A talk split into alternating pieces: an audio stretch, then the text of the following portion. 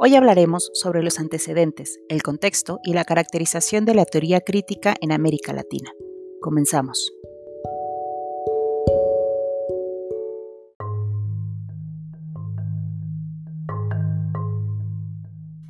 El origen de la teoría crítica se da en Europa, específicamente en el Instituto de Investigación Social de la Universidad de Frankfurt del Meno, donde resultó de un entorno cultural en el que la influencia marxista se convirtió en caldo de cultivo para una teoría orientada a desvelar las ideologías dominantes de la época, el fascismo y el capitalismo. De acuerdo con los postulados de la teoría crítica, la sociedad genera ciertas fuentes de opresión y exclusión que no son fácilmente perceptibles para la teoría tradicional. Al finalizar la Segunda Guerra Mundial, el mundo se dividió entre países aliados al eje capitalista como Estados Unidos y países aliados al eje socialista como los pertenecientes a la Unión Soviética. Latinoamérica, siendo un subcontinente con mucha historia compartida, pero a la vez con aspectos que diferencian un país de otro a nivel político, social y comunicacional, no se plegó de lleno ninguno de los dos bloques.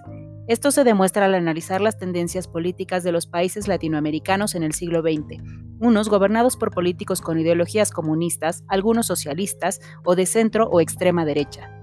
En este contexto, en algunas universidades y centros de investigación, se consideró que las distintas teorías formuladas en Estados Unidos y Europa no eran del todo aplicables a Latinoamérica.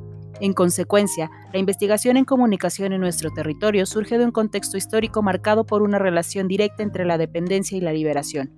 Esto lo podemos observar en el empleo de elementos de propaganda omnipresente y vigorosamente reforzada en los países con ideologías comunistas y socialistas como Cuba o Nicaragua, y a su vez el empleo de marketing agresivo en países con economías de libre mercado como Colombia, la Venezuela del siglo XX y Chile.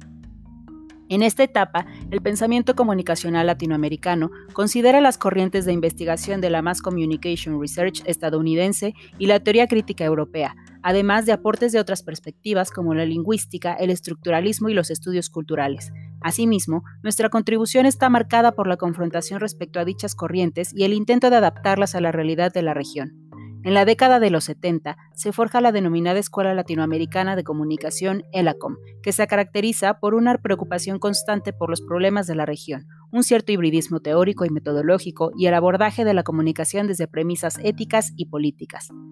A medida que ha crecido la región, investigadores latinoamericanos han venido a realizar aportes importantes al campo como Marqués de Melo, Luis Ramiro Beltrán, Antonio Pascali y Jesús Martín Barbero, quienes adelantaron importantes trabajos sobre la identidad latinoamericana, la democratización de la comunicación, la teoría de la comunicación basada en la ética y el estudio de medios a nivel de la comunicación.